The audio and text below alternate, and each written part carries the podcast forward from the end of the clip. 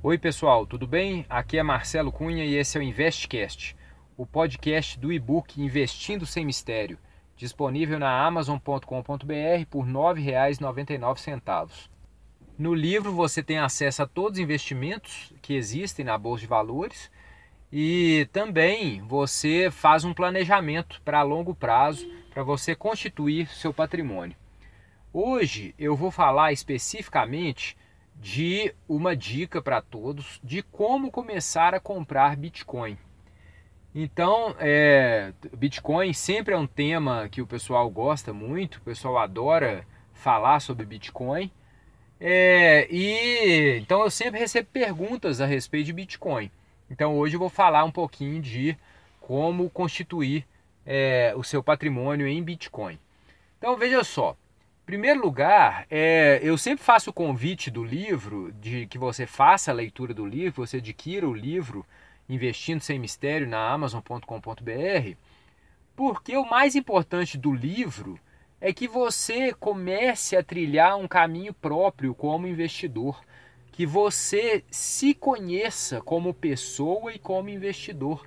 Porque não adianta nada você conhecer os produtos financeiros e não tem uma linha própria de investidor. E, além da sua linha específica pessoal, qual é a linha que eu coloco que você deve seguir como investidor, como investidor amador, que é o termo que eu gosto de usar? Olha, você e que, e que isso tem a ver com a discussão de hoje sobre como você deve fazer para começar a comprar bitcoins. Que é o seguinte, em primeiro lugar, você tem que ter consciência de por que, que você está amealhando um patrimônio. É, por que, que você está constituindo um patrimônio grande? É, é para você ter tranquilidade financeira e é, independência financeira, é, é, como as pessoas gostam de falar. Que isso significaria que você pode parar de trabalhar e esse patrimônio vai gerar frutos, ou seja, vai gerar dividendos, vai gerar lucros, vai gerar é, juros compostos para te manter sem que você precise de trabalhar. É, esse é o conceito básico. Então, para você conseguir isso, isso está tudo lá no meu livro, bem explicado, e o mais importante da leitura do livro é você consolidar esses conceitos na sua cabeça e principalmente nos seus hábitos financeiros.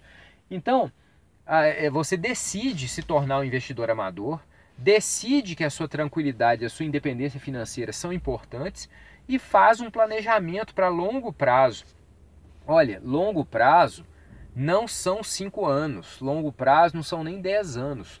Longo prazo são no mínimo 20, normalmente 25, 30, 35 anos para no futuro. Então você pode economizar pouquinho hoje formando. E como que você vai é, formar o seu patrimônio? Você vai formar o seu patrimônio comprando ativos diversificados que tenham valor. Esse é o seu objetivo de longo prazo. Então você vai, deve comprar vários ativos. Diversificado significa isso, que você vai diversificar o seu risco, porque se um, um ativo seu perder o valor, o seu patrimônio como um todo continua com valor. Então também está tudo explicado lá. Dito tudo isso, então o seu objetivo vai ser comprar ativos de valor. Então, resta saber o seguinte: primeiro, Bitcoin é ou não é um ativo de valor? E você que deve fazer essa análise. O que, que eu posso dizer hoje é que o Bitcoin ainda é um produto financeiro um pouco desconhecido. Tem várias pessoas que conhecem muito sobre Bitcoin, eu não sou uma delas. É, mas esse produto ele é muito volátil e ainda não tem uma utilidade prática totalmente fácil. Então ele é vendido como uma moeda, né? É, e é, essa moeda ainda você não tem um poder de troca muito grande em cima dela.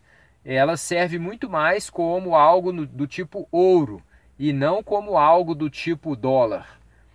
É, então, eu atualmente não vejo tanto valor em Bitcoin. Isso quer dizer que o Bitcoin no futuro vai valer muito ou vai valer pouco? Eu realmente não tenho a menor ideia se vai valer muito ou vai valer pouco, se as criptomoedas vão algum dia substituir as moedas tradicionais, se nada disso eu, eu tenho a menor ideia. O que eu tenho ideia é o seguinte: Hoje em dia, eu considero um investimento que eu não entendo o suficiente e eu considero o risco muito grande para eu colocar meu patrimônio. Agora, muitas pessoas falam assim: olha, mas mesmo assim eu quero fazer um investimento de risco. E existem vários investimentos de risco que você pode fazer. Por exemplo, é, várias pessoas gostam de construir, é, comprar lotes e construir em regime de empreitada junto com amigos e depois revender os apartamentos. É, outras pessoas gostam de comprar imóveis rurais e tentar conseguir o loteamento desse imóvel rural. Outras pessoas gostam de investir em produtos diferentes do tipo é, é, é mercado multinível. Todos esses investimentos são investimentos de risco. E não quer dizer que eles sempre dão errados. Mas como eles são investimentos de risco, a maior tendência é que eles não sejam bem sucedidos. Então, o que você deve fazer? Se você tem muita vontade de fazer investimentos de risco, você deve alocar no máximo 5% do seu patrimônio para fazer isso. E só deve usar esse dinheiro de 5%. Jamais use mais do que isso, porque é, não vale a pena você colocar em risco o seu patrimônio como um todo, porque é isso é que vai te gerar a tranquilidade financeira de longo prazo. Então, qual é a dica para você comprar é, Bitcoin? A dica para você comprar Bitcoin é: primeiro, estude bastante Bitcoin. Segundo, faça uma reserva de no máximo 5% do seu patrimônio para você adquirir o Bitcoin. Depois compre o Bitcoin e fique fazendo ah, os, os, trades ou, o investimento em Bitcoin só em cima desse 5%. Caso contrário, você vai estar colocando o seu patrimônio em risco. Agora, se você quiser colocar mais, cada pessoa tem o seu perfil.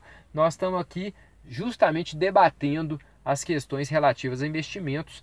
É, e eu, eu é, sempre aconselho as discussões a serem levadas lá para o fórum, que é o nosso grupo fechado do Facebook. Espero que vocês tenham gostado e espero vocês na semana que vem com mais um Investcast. Até lá!